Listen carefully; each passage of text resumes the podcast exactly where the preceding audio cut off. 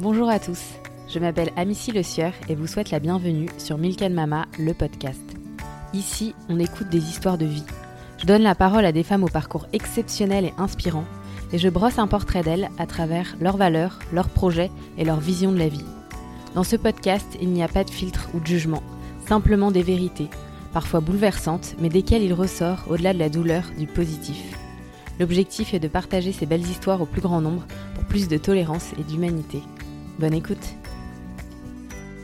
En six ans, nous nous sommes acharnés. Nous avons été des guerriers. Je pense aussi que j'ai beaucoup souffert hein, de, leur, maternité à chacune. Un dîner au coca euh, quand t'es pas enceinte, c'est double peine. L'acharnement n'est pas, euh, n'est pas négatif. Non mais c'est ça en fait qu'il faut retenir.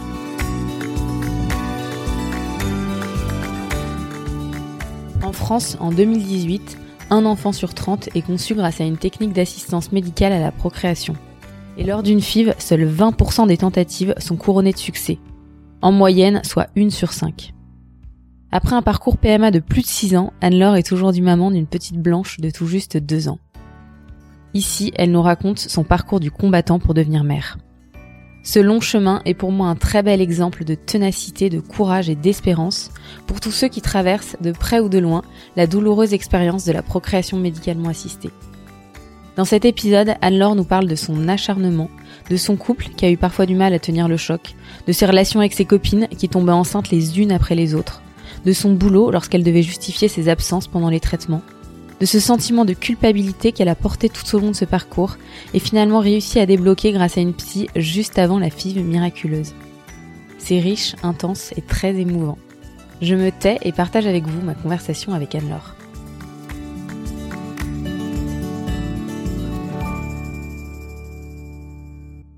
Bonjour Anne-Laure Salut Amici Merci d'être venue chez moi pour nous raconter ton histoire. Je t'en prie, un plaisir. Alors, Anne-Laure, peux-tu nous dire qui tu es, te présenter et ce que tu fais dans la vie? Donc, je m'appelle Anne-Laure, j'ai 38 ans.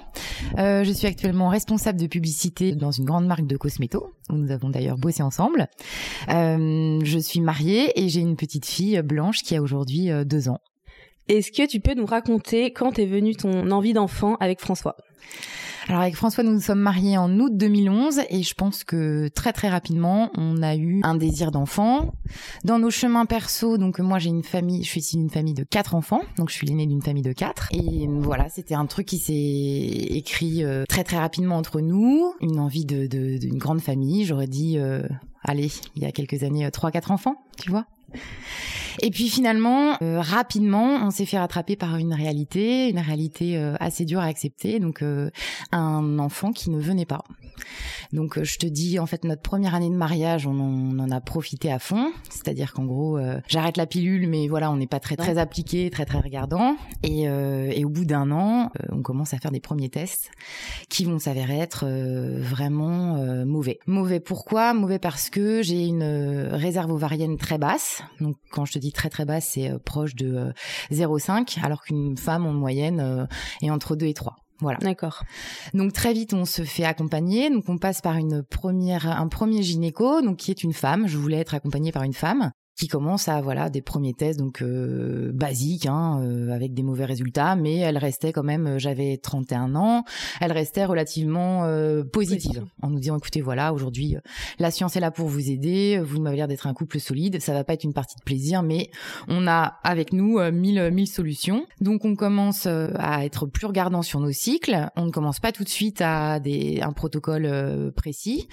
Et, et voilà donc ça marche toujours pas. Finalement cette femme on la quitte parce qu'en fait euh, voilà j'aime pas son j'aime pas son approche elle est elle est assez dure elle est toujours en retard c'est à dire qu'en gros on attend je pense euh, parfois deux heures dans son cabinet et à chaque fois vous êtes tous les deux au rendez-vous? On est tout le temps tous les deux ouais ouais ça c'est quelque chose de, de, qui a été euh, écrit dès le début on sera une équipe D'accord. Parce que t'es pas obligé de venir avec ton conjoint? Jamais, non. D'accord. Et souvent dans le dans les dans les salles d'attente, on est les seuls tous les deux quoi. Ouais, donc c'est beau. Voilà. Donc euh, on se tient la main, on, serre les fesses, on croise les doigts et en fait euh, aucun rendez-vous euh, pendant cette première année n'est positif. Donc finalement on change de gynéco. Donc là quand tu changes de gynéco, il s'est écoulé une année. Un peu plus d'une année, ouais. Voilà. ça fait deux ans que vous êtes en essai finalement. Voilà. Et donc là, la deuxième année est un peu plus pénible. Pourquoi? Parce qu'en fait, euh, bah déjà, on a nos amis qui commencent à avoir des enfants. On a de l'indélicatesse ambiante. Alors, nanana, qu'est-ce que vous faites? Euh, Alors, vous savez pas comment ça marche? Enfin voilà, on a droit quand même à des à des choses assez violentes. On le dit. On dit, bah écoutez, voilà, ça ça marche pas comme on voudrait, mais euh, bon voilà, on se fait suivre. Bon, ça rassure les gens, mais vous l'avez dit tout de suite que du coup vous étiez dans un parcours PMA. Non, pas PMA, mais en tout cas qu'on avait quelques difficultés. Au départ, on ne pouvait pas appeler ça comme ça. Oui, bien sûr. Oui, au départ, c'était pas le cas. Mm. Et donc, on rencontre euh, un homme euh, extraordinaire, euh, le docteur Debache. En fait, j'ai envie de le citer parce que finalement, c'est c'est avec lui que l'histoire va s'écrire. Et, et voilà, il a une approche très humaine, c'est un technicien, c'est un technicien de la PMA. Voilà un homme euh, qui va être euh, sur des, données euh, scientifiques très précises, qui va être en accompagnement tout le temps, précisément, mais qui va être très dur aussi. Parce que donc nous finalement Blanche arrivera simplement six ans plus tard, donc il faut voir ce long long parcours. Et lui aura été d'une honnêteté sans faille, et c'est sans doute ça qui nous a qui nous a parfois abattus, mais beaucoup aidé. En fait, on a gardé mmh. le cap grâce à lui. Donc lui, parce que tu avais conscience euh, que ça pouvait aussi ne pas marcher, etc. Ah ben il nous l'a dit. Je pense qu'en fait, il a été honnête. Euh, ah tout de suite, il nous a dit écoutez, on va on va faire en sorte que euh, que ça marche. Va falloir mettre toutes les chances de votre côté, mais compte tenu des, des mauvais résultats que j'ai en face de moi, je suis pas sûre que ça marche. Il nous a tout de suite. Ah, il vous a tout de suite dit que ça se trouve ça marcherait jamais. Ouais.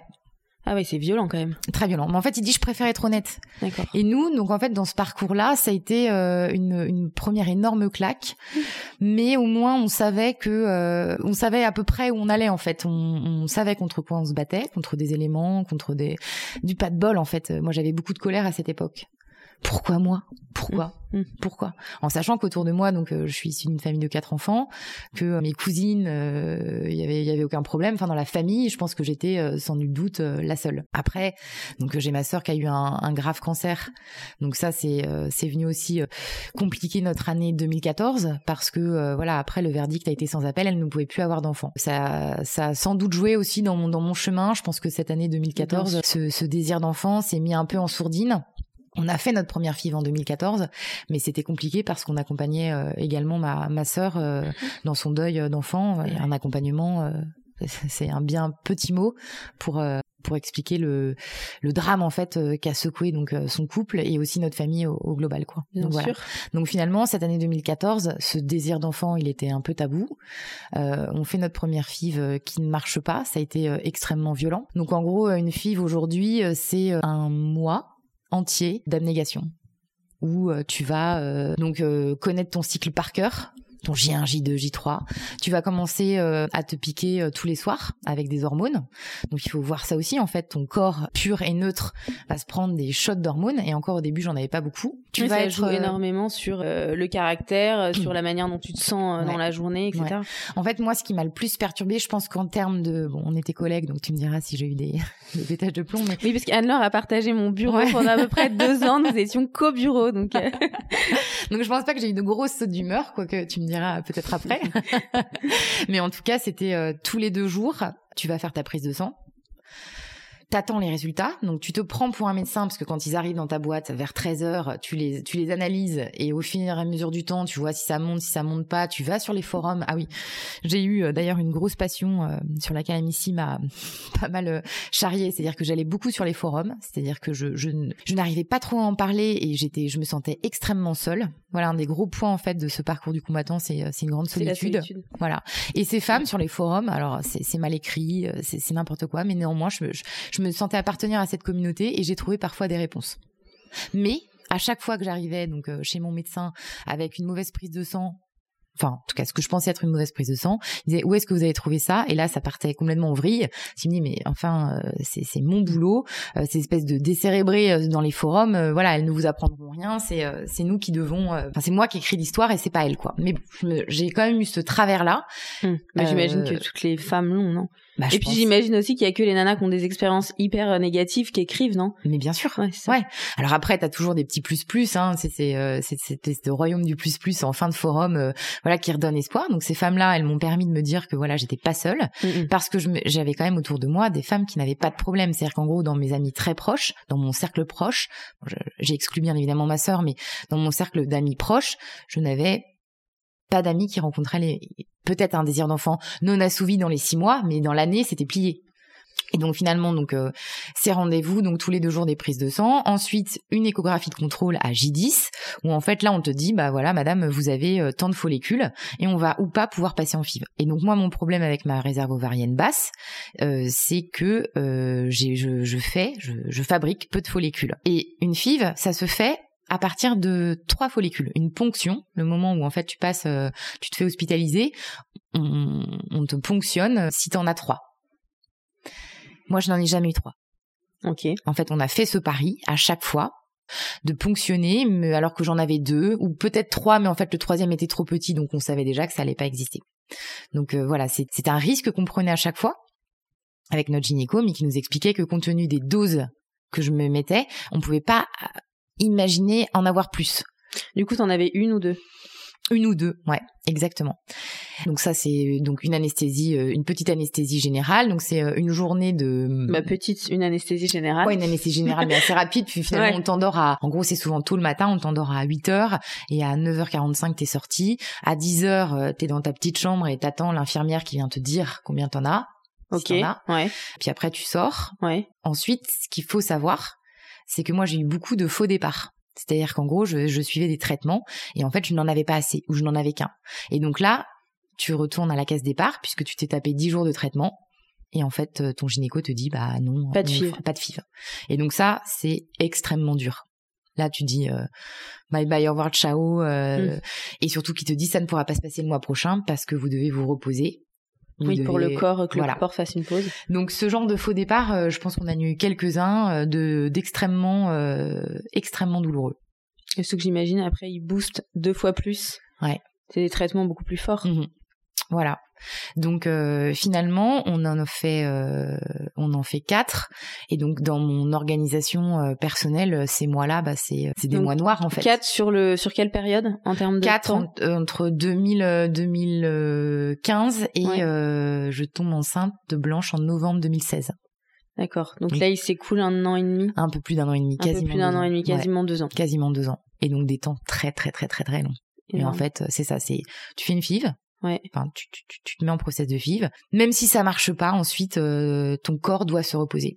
Et donc là, pendant cette phase de repos, en fait, j'ai euh, j'ai rencontré un énergéticien qui s'appelle euh, Francis Touchard. Je le cite aussi parce que lui aussi a éclairé mon chemin, enfin notre chemin, parce que avec François, on s'est fait suivre tous les deux par lui. D'accord. Parce qu'il faut pas oublier que finalement dans cette histoire, donc c'est moi qui prends, euh, c'est moi qui souffre, c'est moi qui grossis, parce que oui, ça c'est sûr, euh, j'ai pris euh, j'ai pris du cul, et c'est moi qui gonfle, mais mais voilà, on est on est triste tous les deux.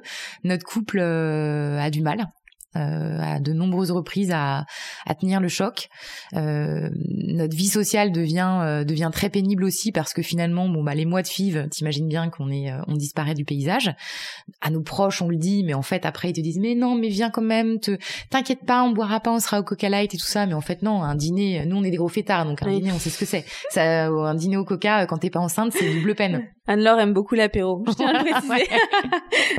c'est un de mes un de mes péchés mignons, exactement. Donc euh, cet apéro là, bah, je le je le devine euh, de très loin pendant ces phases de FIV. Et puis finalement après, euh, je me je me rebooste un peu.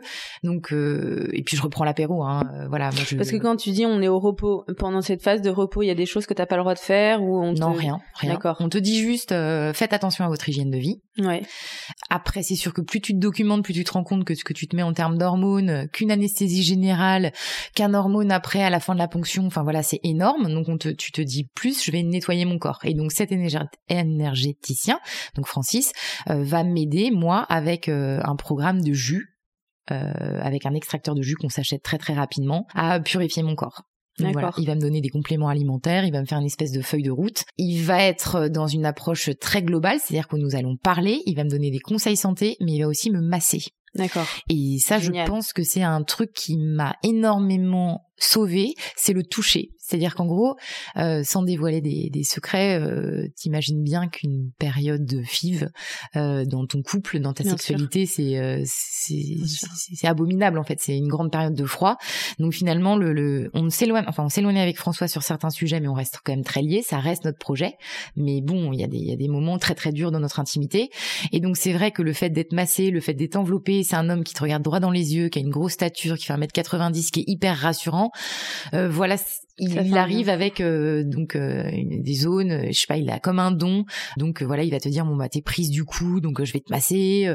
tu tu dors pas bien, donc je vais te mettre, je vais te faire une petite séance d'acupuncture. Voilà, c'est un peu un magicien global. Et donc c'est lui qui va finalement m'aider physiquement là où mon médecin euh, donc mon gynéco, je lui ai déjà demandé en lui disant, mais écoutez, il y a des femmes qui prennent des petits compléments alimentaires, des trucs comme ça. Lui, c'est pas du tout son approche. C'est ce que je te disais en préambule. C'est un technicien, c'est un, c'est un médecin qui, sur toute l'approche un peu euh, holistique des choses, euh, me dira, ça c'est pas mon rayon, quoi.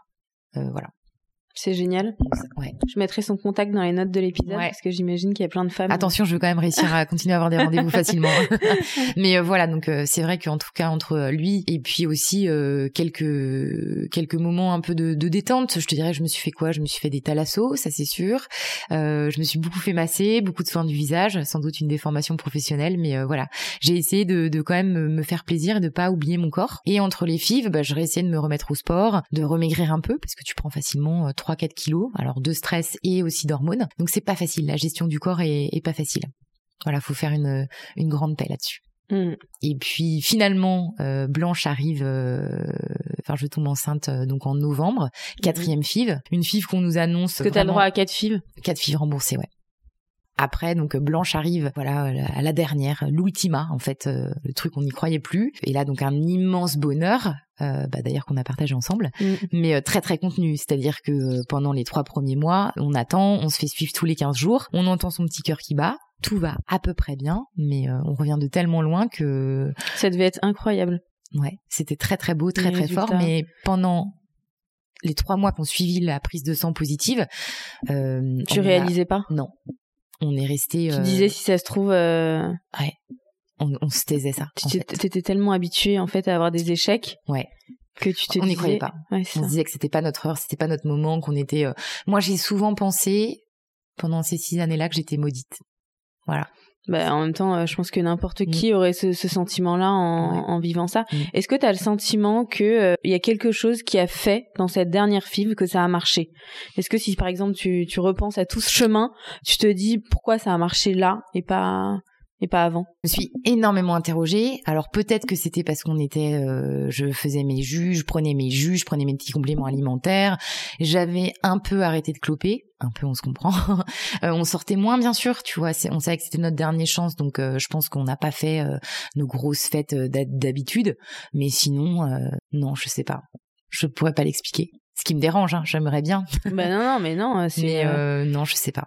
Je sais pas. Après, moi, je voulais revenir sur deux, deux trois petits points. Quelqu'un qui est en parcours PMA de près ou de loin, tu, souvent tu te demandes un peu euh, s'il faut en parler, s'il faut pas en parler. Est-ce qu'il y a des phrases qu'il faut surtout pas mhm. dire? Est-ce qu'il y a des choses, au contraire, que ça peut faire du bien euh, aux personnes d'entendre? Est-ce que toi, tu aurais des conseils à donner justement aux proches euh, de choses à ne surtout pas dire et de choses justement au contraire, ça fait, ça doit faire du bien d'entendre? Bah, la première chose qui moi m'a qui m'est sortie par les trous de nez, je pense que c'est c'est dans la tête. Hmm. C'est dans la tête. Ah bon, c'est vraiment dans la tête. Tu veux voir mes analyses, tu veux voir mon dossier hmm. médical, tu veux, euh, tu veux, tu veux t'asseoir à côté de moi quand je suis en rendez-vous chez mon gynéco? Alors ça, je ne supportais plus. J'ai vraiment beaucoup de mal. Parfois, j'ai même euh, perdu mon sang-froid à des moments euh, complètement, enfin, décalés. C'est-à-dire qu'on est avec des copines à l'apéro et puis boum, il y en a une qui me sort ça. Tu veux pas te faire suivre psychologiquement? Pardon. Mm. Alors après, moi, je pense que l'approche psychologique des choses est hyper importante et c'est vrai. Mm. Après, moi, m'asseoir en face d'un psy et lui raconter pendant des heures mon histoire, mon machin, enfin voilà, je l'ai déjà fait parce que dans ma vie euh, passée, j'ai eu euh, quelques quelques souffrances qui que j'avais besoin de traiter et d'exprimer. Il y a juste à un moment donné euh, quelqu'un qui nous a, on était donc, on fait notre quatrième FIV et juste avant de la faire, notre gynéco nous dit si ça ne marche pas, je ne peux plus vous suivre. Par contre, je peux vous donner des, des, des noms de gynécos qui vous accompagneront sur des FIV non remboursés, puisque vous avez le droit à peu près à 6 FIV. Donc deux non remboursés. Et donc on rencontre une femme dans le septième. euh, Quatre remboursés, deux non remboursés. Voilà, exactement. Et c'est le max en fait, parce qu'au bout de six, euh, ils te disent bon bah voilà, euh, ça. Le ça corps. euh, pas forcément le corps, mais hum, c'est c'est c'est c'est que ça peut pas marcher quoi. Si si traitement aussi intense, euh, s'il marche pas, euh, voilà c'est c'est the end. Par contre, je pense que ton corps peut en supporter longtemps. Je pense à des femmes qui commencent un peu plus tôt que moi. Peut-être que voilà, à bonne distance, avec un bon accompagnement, l'acharnement n'est pas euh, n'est pas négatif. Non, mais c'est ça en fait qu'il faut retenir. C'est de toute façon, ça, cette- c'est vachement intéressant parce que je pense qu'il y a plein de femmes qui, au bout d'un certain temps, se disent bon bah c'est bon, j'arrête. Enfin, Ouais. en six ans, nous nous sommes acharnés. Nous avons été des guerriers Ouais, et on s'est ouais. mis en mode euh, en mode la guerre quoi. hein, En mode on va tout, c'est notre projet, on veut aller jusqu'au bout. Et hum, une question T'as jamais m'a- baissé les bras. jamais, jamais, parce qu'en fait, je ne voulais les baisser que quand on que si que le jour euh, où on m'aurait dit c'est fini, mort, punto, basta. Voilà. Et ça, on me l'a jamais dit. On m'a dit que ça allait être compliqué. On m'a dit que j'avais peu de chances de réussir, mais on m'a jamais dit c'est mort, mort. Ouais. Donc voilà. Donc je continuerai. Nous aurions continué jusqu'à ce qu'on nous dise que c'est mort, mort. Alors. Il y a des gens qui nous ont regardés avec des, des- des yeux un peu écarquillés. Hein. Qu'est-ce qu'ils foutent? Ils vont, ils vont trop loin. Mais non, en fait. Mais surtout, au final, ça a marché. Exactement. Et est-ce qu'il y a une question aussi que je me, je me posais Est-ce que vous avez pensé à l'adoption à un moment dans le, dans le parcours? Moi, j'ai beaucoup d'admiration pour les gens qui rentrent euh, ce- dans ces process-là, et notamment des très bons amis, euh, Séverine et Pablo, euh, qui nous ont un peu scotchés par leur par leur courage, par aussi hein, ce, ce côté de, de guerrier. Ils sont allés jusqu'au bout de leur démarche d'adoption. Et donc là, ils ont une petite Capucine qui a un an et demi, et c'est vraiment extraordinaire. C'est un bonheur sans nom. Le jour de l'arrivée de Capucine, je me souviens bien, je, je reçois ce, ce texto, et euh, voilà, j'avais des larmes, mais vraiment des, des chaudes larmes de joie. Mais c'était leur choix, et on en a beaucoup parlé ensemble, et c'est marrant, mais en fait, avec François, on n'y a pas pensé. Non. Et même quand on nous disait euh, à la quatrième FIV, euh, on, ça va, c'est pas sûr que ça marche et tout, on n'y avait pas encore pensé à ce moment-là. Mais on y serait peut-être venu, je sais pas. Voilà. Et sur les conseils euh, que je pourrais donner, c'est vraiment de se faire euh, de se faire aider, mais par le cercle extérieur. Je pense que la famille, euh, c'est un endroit où tu trouves du chaud, du réconfort, mais il y a beaucoup de maladresse. Mais c'est normal, et c'est normal parce que finalement il y a, peu de mots qui pourront apaiser une telle douleur. Euh, moi, ce que j'aimais, c'était mes, copines euh, qui arrivaient avec euh, une bouteille de rosé et qui me convoquaient et qui disaient bon bah maintenant on va parler de ça. Donc c'était à chaque fois la même chose. Hein. Je te, tu, tu t'ouvres la bouteille au premier verre, tu tiens bon et puis au deuxième verre tu t'écroules et puis après tu, tu rentres chez toi, t'as l'air d'un lapin mixomateux, mais t'as vidé ton sac. Et un sac, en fait, le plus perturbant, c'est qu'au final, tes amis, elles, elles te tiennent la main et tout ça, mais il n'y a pas de solution. En fait, elles pourront faire tout ce qu'ils sont. pourront. euh, voilà. Donc j'ai eu beaucoup d'attention. J'ai reçu euh, des bouquets de fleurs au boulot parfois. Donc ça, ça faisait jaser. Mais non, c'était juste mes copines qui, Trop qui m'entouraient. Trop sympa. Trop ça, j'adorais. Euh, voilà, j'ai reçu des, des bouquins dédicacés, des petites lettres, voilà, des petites choses comme ça. Mais c'était pas en frontal en fait. Après, j'ai eu beaucoup, beaucoup d'attention, mais détournée. Parce que je pense que je les mettais mal à l'aise. Je pense aussi que j'ai beaucoup souffert hein, de leur de leur maternité à chacune. Je pouvais pas aller dans une maternité. Voilà, j'arrivais un peu plus tard après la bataille. Le petit bébé était pas tout petit. Voilà, j'ai, j'arrivais, je, je respirais, je sonnais, j'entrais, j'avais mon petit cadeau, j'étais hyper contente pour elle, mais voilà, j'avais, j'avais mon cœur qui était en mille morceaux. Voilà. Et puis après, bah, tu fais la paix et ça va mieux. Mais ces heures-là sont très pénibles parce que ce sont tes meilleures amies, parce que t'es contente pour elles, parce que tu les aimes, mais parce que toi, ton cœur, il est en train de Tu mourir. Il va exploser de colère, de, de chagrin, et, et voilà. Et la seule personne à qui je pouvais me confier, c'était, c'était mon François, qui euh, lui aussi était meurtri. C'est des, des, des, des heures un peu sombres, mais qu'on n'oubliera pas, je pense pas, mais qui sont maintenant Ouais, puis je derrière pense que ça forge qui tu es et, euh, et ton couple aussi aujourd'hui, ta famille.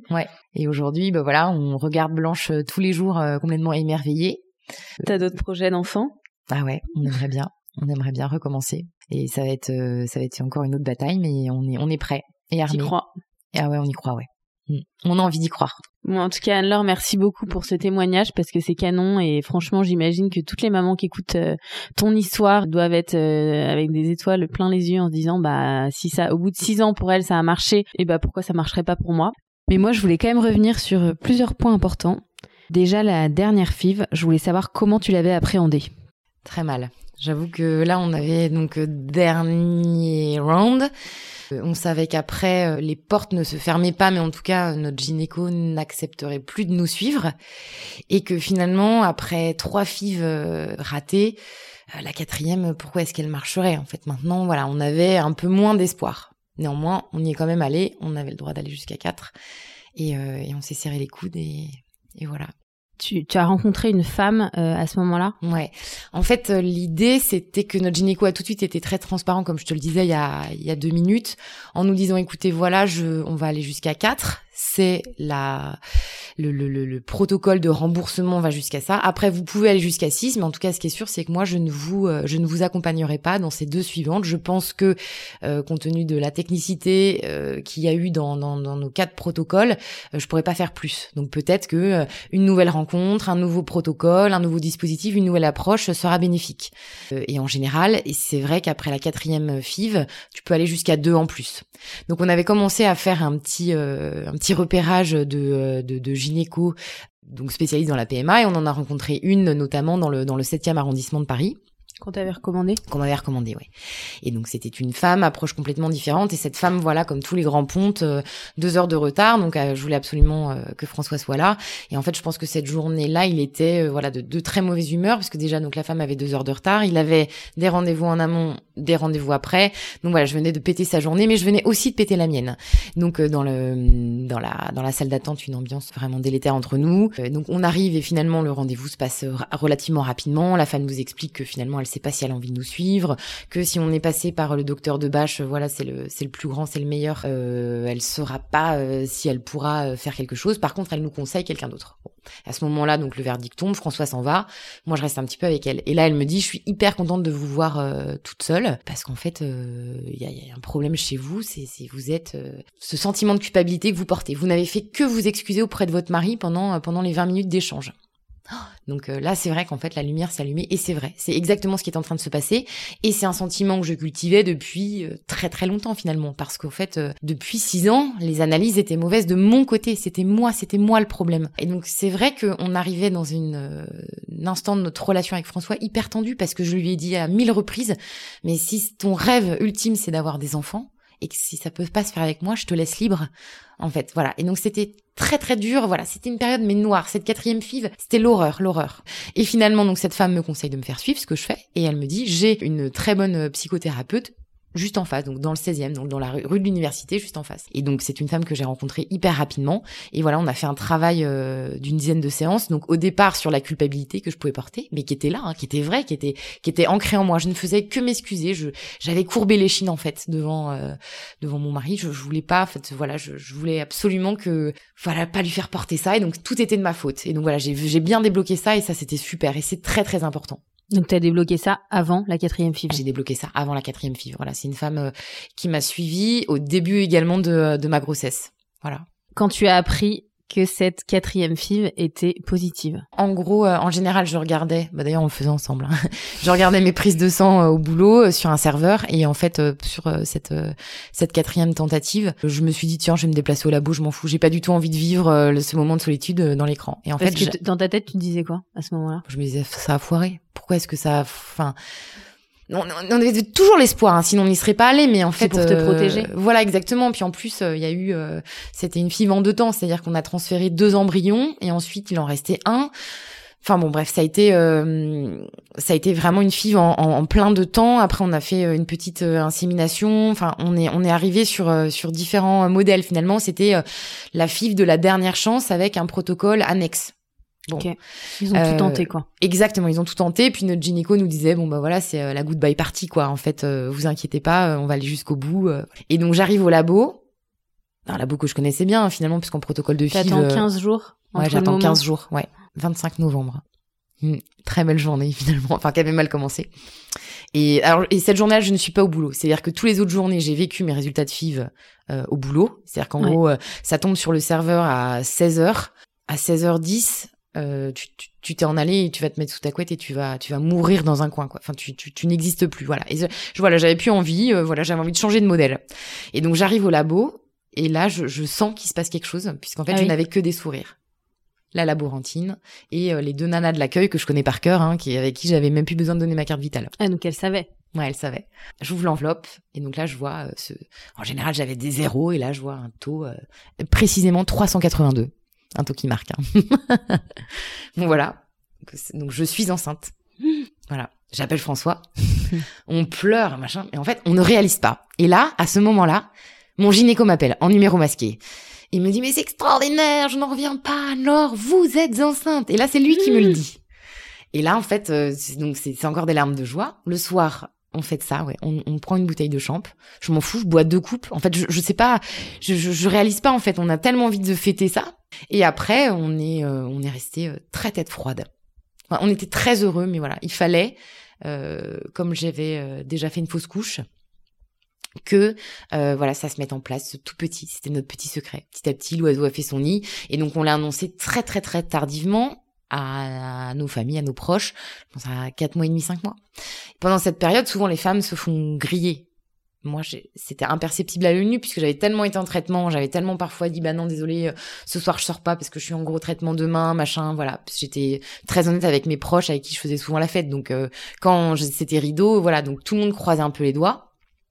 Mais ils sont tous restés très discrets. Et voilà. Et après les, soirées d'annonce ont été euh, extraordinaires je me demandais est-ce que après un parcours PMA si médicalisé la grossesse a un suivi particulier? Eh bien, écoute, oui. C'est-à-dire qu'en général, les femmes ont trois rendez-vous et ensuite elles sont suivies avec des sages-femmes. Moi, j'avais quand même mon rendez-vous mensuel avec euh, mon gynéco et François. On était tous les trois, tous les mois euh, chez lui. Donc, euh, une échographie. voilà. Mais rien de plus. Et on a eu la chance euh, d'avoir un, petit bébé qui, qui grandissait bien. Il faut décorréler la PMA d'après de la grossesse. Hein. C'est souvent des grossesses qui se mmh. passent très bien et la mienne s'est extrêmement bien passée. J'ai vécu une grossesse euh, extraordinaire, d'autant plus hein, sans doute, mais c'était super. J'ai pas eu de problème. Blanche allait très bien. Euh, voilà. C'est, il faut faire la paix avec ça. C'est pas parce qu'on a eu des soucis pour en avoir qu'après les grossesses se passent mal. D'accord, un accouchement, un bel accouchement. Un accouchement finalement par césarienne.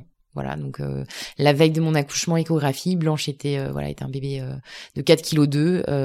mon gynéco me dit et avec une, une taille de tête très grosse. Voilà, et en fait c'est un homme en qui j'ai entière confiance. Et quand il m'a dit, écoutez voilà, je préfère qu'on passe en césarienne, alors que je sais que c'est un pro accouchement voix basse à 96%. Je, je sais qu'à ce moment-là c'est c'est pour moi, ma fille. Et voilà, et en fait ça m'a pas du tout du tout perturbé. Et au final, elle pesait combien?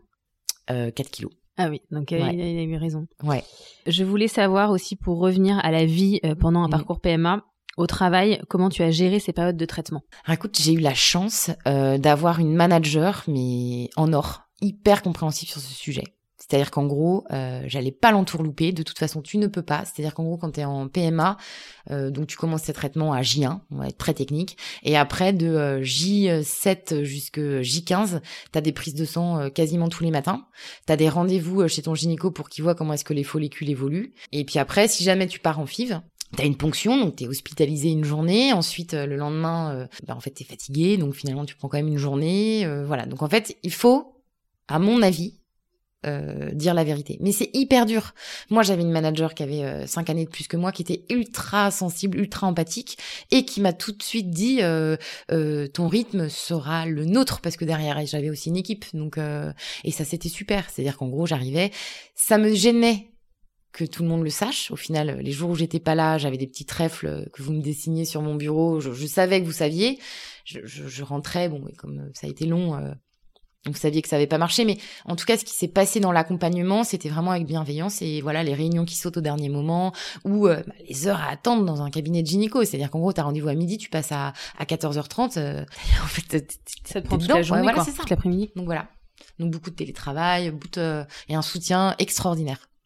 Tu me dis que ton couple a eu du mal à tenir le choc. Comment tu as réussi à le préserver pendant ces six années? Les voyages. Mm.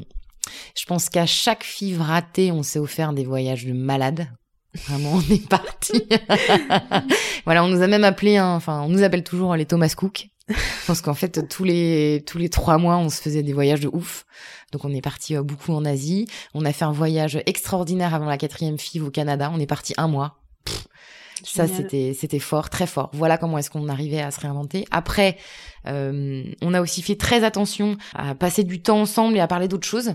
Parce que finalement, tu peux rapidement, très très rapidement, passer toutes tes soirs à parler de ça. Donc, euh, on faisait attention. On a été euh, beaucoup au ciné. On s'est fait. C'était très marrant. On avait, euh, on avait besoin de s'aérer. On a fait beaucoup d'expos. voilà, comme ça, on parlait d'autre chose. On pensait à autre chose. Voilà. Et on a aussi vu des gens qui nous faisaient marrer, quoi. En fait, on, les sérieux, les chiants, euh, les soirées à parler d'ascension professionnelle, de prix au mètre carré, tout ça, on les, on les, on les fuyait. C'est-à-dire que euh, on arrivait facilement, euh, on était très à l'aise dans les bars où il y avait du monde, où on faisait des rencontres. Voilà, on avait du mal pendant un temps à s'asseoir à des dîners. Et quand on nous demandait ce qu'on devenait, soit lui, soit moi, craquions. Genre en fait, ça va pas. Et donc voilà. Donc en fait, on était mieux dans des cercles assez festifs ou artistiques. Voilà, on avait essayé de créer une dimension vraiment nouvelle, un nouveau rythme. Euh, moi, je voulais parler d'un autre, euh, d'une autre histoire parce que Anne-Laure, elle vient de lancer euh, un nouveau projet professionnel. Donc du coup, elle va nous en dire deux mots. C'était en écho à mon histoire perso. J'ai perdu donc euh, mon père euh, très jeune, mes grands-parents très jeunes aussi. Et donc chez moi, il y a eu un désir de légende. En gros, j'ai plein de photos dans, des caisses à la maison qui n'ont pas de légende. Je ne sais pas, je ne sais pas qui sont sur ces photos. Je ne sais pas à quelle date. Je ne sais pas euh, qu'est-ce que c'est que cette maison, ce jardin ou voilà ou cette plage. Et en fait, aujourd'hui, personne ne peut me les légender. Donc j'ai décidé de lancer un, jeu de société qui s'appelle Dis-moi tout donc c'est un petit jeu de cartes à destination des, des aînés où en fait euh, on pioche des cartes et on raconte ses souvenirs et on, et on va raconter euh, comment est-ce qu'on a rencontré mamie, euh, si on était bon ou pas à l'école.